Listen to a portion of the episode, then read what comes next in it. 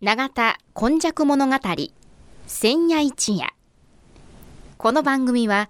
プロジェクト M の提供でお送りします。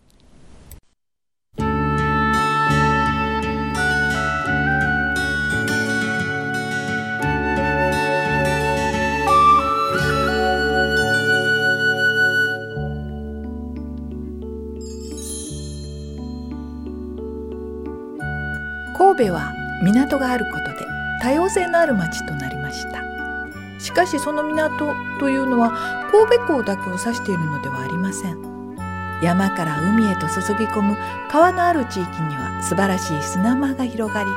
海の流れと川の流れに相まった。この永田地域一帯も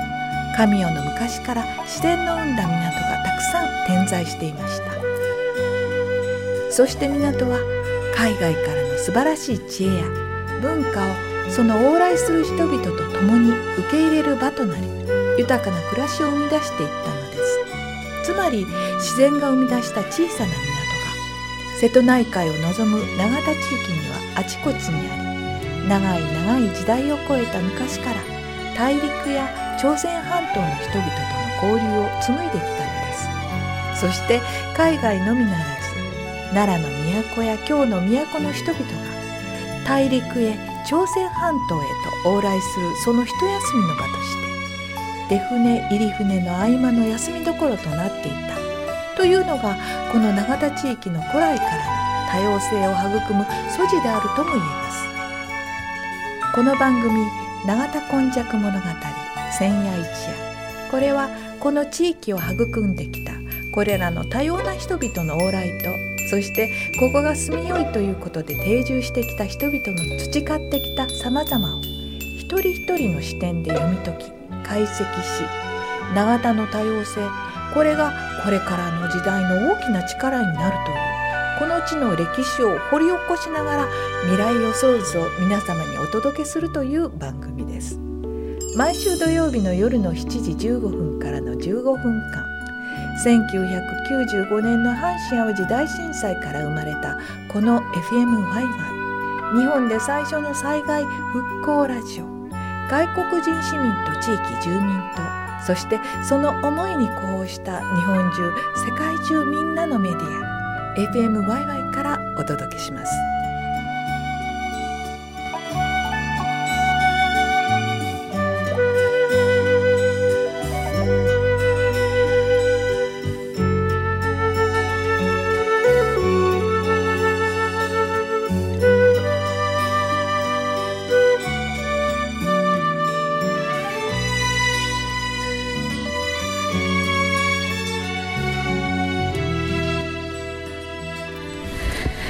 皆様こんにちは。永田今昔物語の時間がやってまいりました。ご案内役は FMYY キムチ焼きそしてこの回のお話はこの方です。はい永田に住んで70年。和田勘と申します。はい。えー、1は美人が多い町、2は神さんこんにちは、ね、3は古墳はどこだ、4は永田の王様大王さんの話でしたけれども、うん、えー、このあの和田さんのお話は4話の後5つ目にはちょっとした緩和旧大っていうのを入れていこうかなということでさまざま調べていく中に、うん、あこんなことあるわとかね、うん、横道にもこんな面白いもんあるわっていうのが見えるっていう、はい5話目には緩和9代を作っております、そね、そのタイトルがそっくりさん。そっくりさんですね。なんでしょうあのね世の中にはね、うん、和田勘に似た人は3人いるいて あこれよく言われるでしょ、はい、で私3人ともお手もたんやねお手もたんですか？もうすでに。いやお手もたいうかね、うん、テレビ見とう人がね、うん、いや僕があの海外駐在して帰ってきてね組合の役員になったんですよ、うんはいはい、で組合の歌唱指導した時にね歌唱指導？すごいでしょ。和田さんね小倉圭のね、はい、歌歌ってくれ言うわけよ「宿内面の香りがええ」って。私海外おったから小倉圭もあんまり知らんし。確かに。確かに 確かに、小倉圭です。ほいであそうか小倉圭か、ほな後から見たら第一関銀の銀行マンで,、作詞も作曲もできる、あこういうええな。素晴らしい美声の素晴らしい人にあの女性の組合員から言われたからね、それはまんざらでもなかった。2人目。2人目はね浅田次郎に2頭言われんの。あのプリンプリズンホテル、ホテルとかね、でそれはねマノの男性の人に言われるんやけどね、うん、そこまああのそういえば唇の太いとことかね頭が上げてるとことかね。あの人ほどね言うものセンスとかね文章力ないけども、まあ、浅田次郎を目指さんでもすごいじゃない浅田チョボでもええから で3番目はね台湾に行ってねあれ台湾の地震の後の 5, 5年あの98年。あの後でうちとこのここの高取協会のペーパードーム。ペーパードームを持って行って完成式の時あったでしょ。であの時に完成式でお昼食べたり夜ごちそうになったりしながらねあの現地の方と交流してたんですよね。うん、その時にノーベル賞を取られたあの方が来られてみんな嘘やろ嘘やろって金なんとかさんって言われるんだけどね。はいはい。あの嘘やろ物理学賞は嘘や嘘やって言って、うんうん、ほな誰からあれはほんまもんらしいとみんなサイン してもらう時に、はい、日比野さんっていうあの FMYY のリーダーの方がね一生懸命ね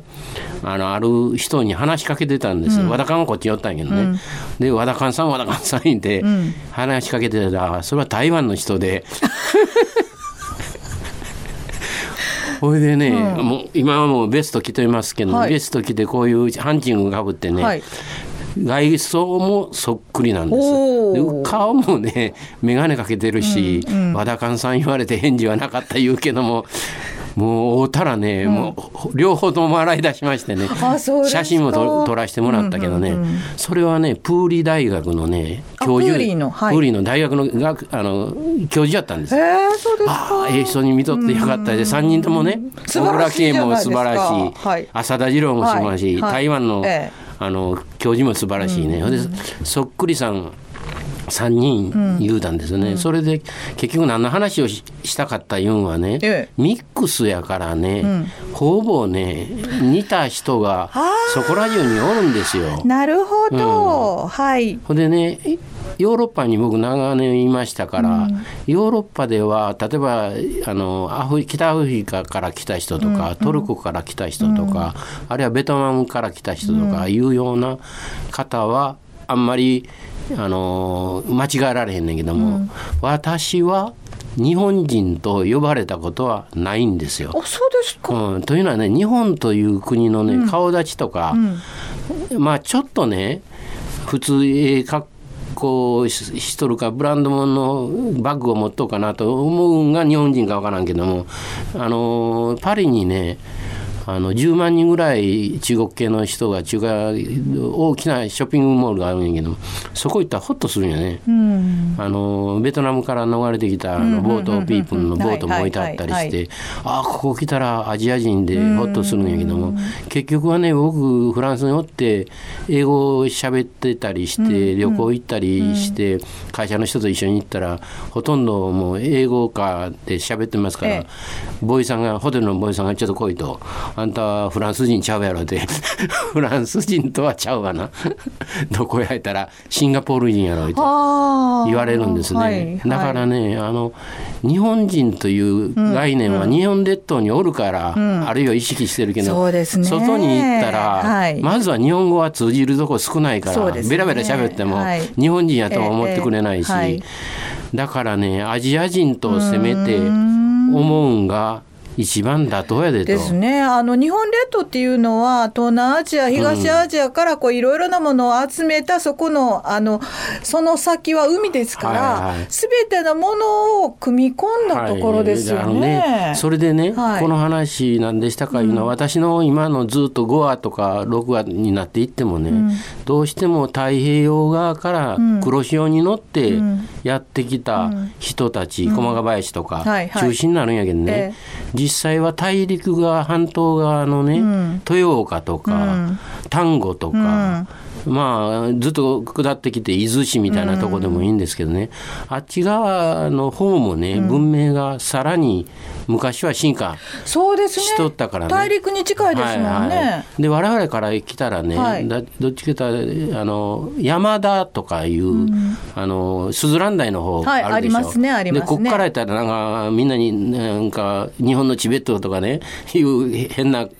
ネーミングつけたりするけど、うん、実際は、うん日本海側から見たら神戸こそ、永田こそなんか離れた、もう瀬戸内のなんか小さな町やないかと、ずっと日本海を湖と見たらそうですね。あの発展するのが遅すぎるぞとかもうもっと前からねあのここはかやぶきのいい家を建てて広い土地で住んでたんやと。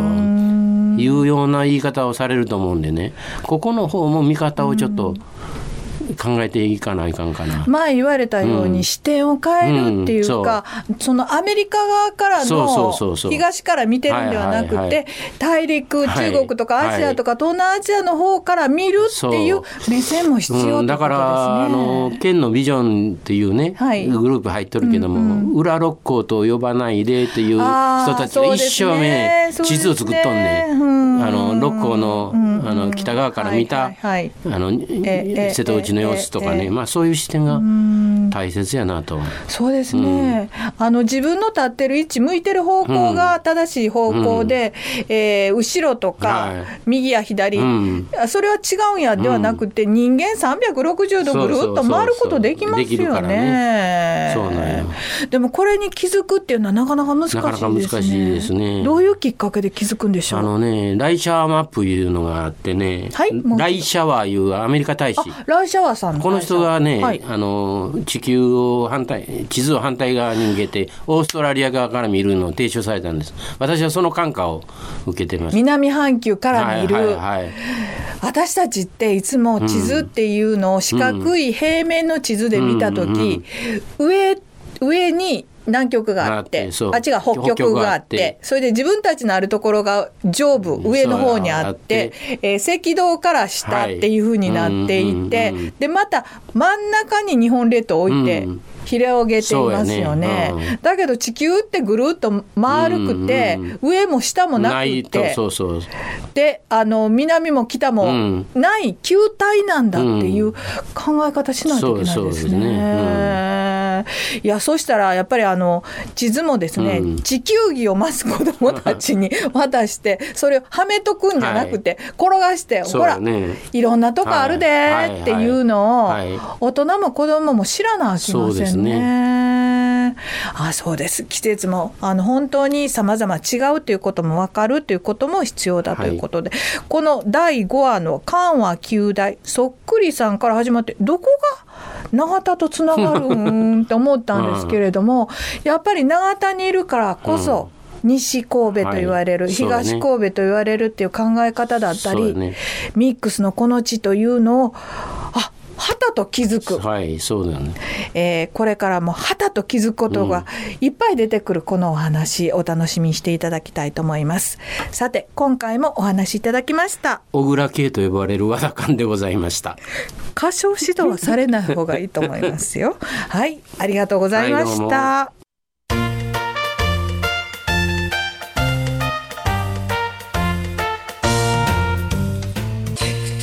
永田今昔物語千夜一夜。この番組はプロジェクト M の提供でお送りしました。テクテク歩く。土地が揺れ。人が揺れ。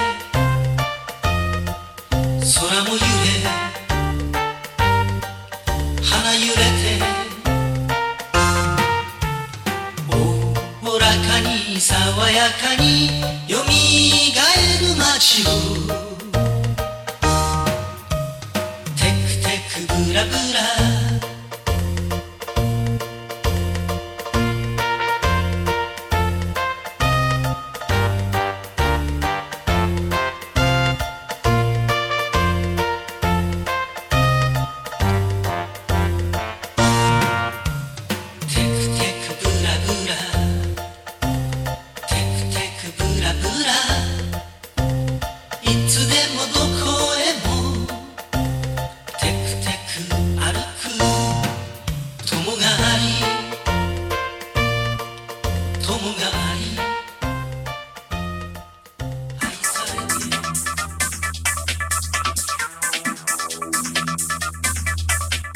Never forget the Great Hanshin Earthquake, January 17, 1995. From Nagata FM, FM. Why, why?